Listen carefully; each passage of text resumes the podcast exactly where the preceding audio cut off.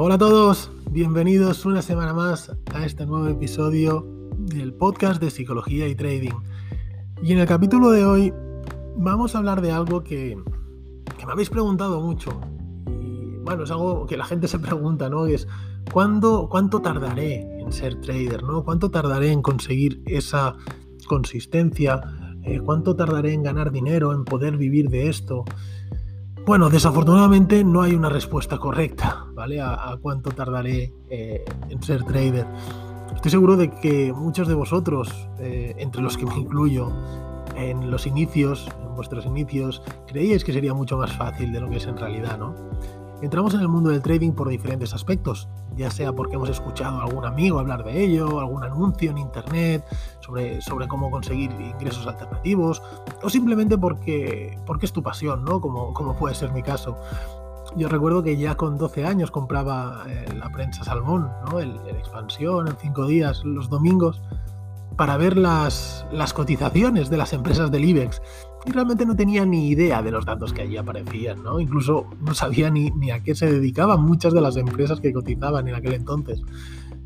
Desafortunadamente en aquella época pues el acceso a internet era muy limitado.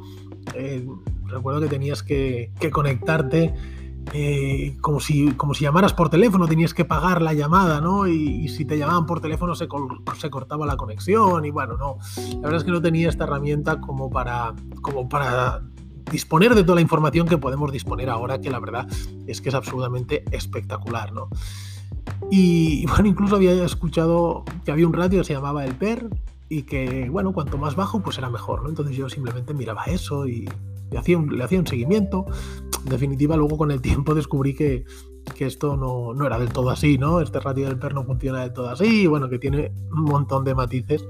Pero bueno, en definitiva, eh, te explico esto porque esa fue mi forma de, empezar, ¿no? Y ni mucho menos he tenido un progreso lineal, sino que a medida que avanza la vida, pues vas creando tu camino, vas consiguiendo tu trabajo en diferentes sectores, eh, tienes diferentes trabajos, estudias diferentes cosas. Y bueno, de repente mm, llega un momento en el que el trading aparece en tu vida. Yo creo que a todo el mundo le aparece. El trading como cualquier otra cosa en la vida, ¿eh? Te aparece y ahí dices, ay, pues voy a probar o no le haces ni caso y, sigues con tu, con tu vida, ¿no? Pero una vez que entras en este apasionante mundo del trading, creo que no eres capaz de dejarlo nunca. Eh, ya no como una forma de obtener ingresos, que obviamente es uno de los objetivos principales, sino como modo de vida. El hecho de estar cerca del mercado creo que te da esa sensación de estar conectado al mundo, ¿no? Y como siempre digo, también conectado contigo mismo. Creo que el trading es una de las profesiones con las que más se puede llegar a crecer a nivel personal. El nivel de autoconocimiento y autodesarrollo personal es inmenso. Eh, sin esta parte psicológica controlada, realmente creo que estás perdido en el mundo del trading. Y a todo esto todavía no he contestado a la pregunta, ¿no? de cuánto vas a tardar en ser trader. En trader, pues bueno, vamos a ello. Como digo, es muy difícil poner fechas, ¿vale? Eh, dependerá de la cantidad de tiempo que le dediques y también de tu capacidad, obviamente. No importa el tipo de estudios que tengas, ya puedes ser, puedes ser un gran trader independientemente de lo que hayas, de lo que hagas en tu vida, ¿no? De, tus estudios, de tu trabajo.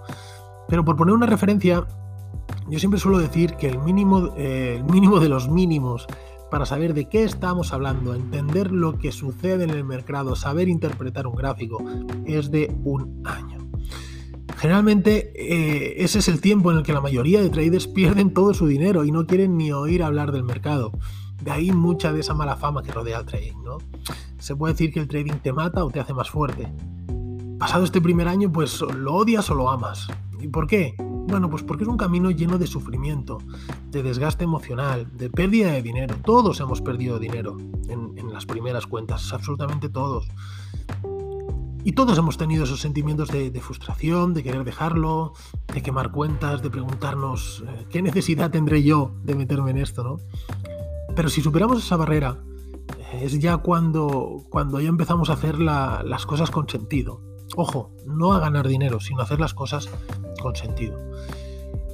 Y cuando hablamos de un año, eh, siempre lo digo siempre y cuando hayas tenido una buena formación, hayas trabajado con un mentor con alguien que pueda guiarte y que hayas dedicado un esfuerzo diario al seguimiento de los gráficos. Si pretendes ir por tu cuenta, Bueno, sin duda lo puedes conseguir. Sin duda, todo lo podemos conseguir. Pero el proceso se va a alargar mucho más. Y aquí, bueno, podemos hacer una comparación. Es decir, tú puedes aprender una profesión eh, como puede ser ser un abogado o ser un médico leyendo libros. Hombre, pues sí, claro que puedes. Claro, puedes hacerlo. Pero estarás conmigo en que si hay alguien a tu lado que te enseñe, que te guíe, que te, que, no sé, que te mentorice, digamos, el proceso se acelera considerablemente, ¿no? Y como yo siempre digo también, esto es una profesión como cualquier otra y requiere de estudio y de esfuerzo.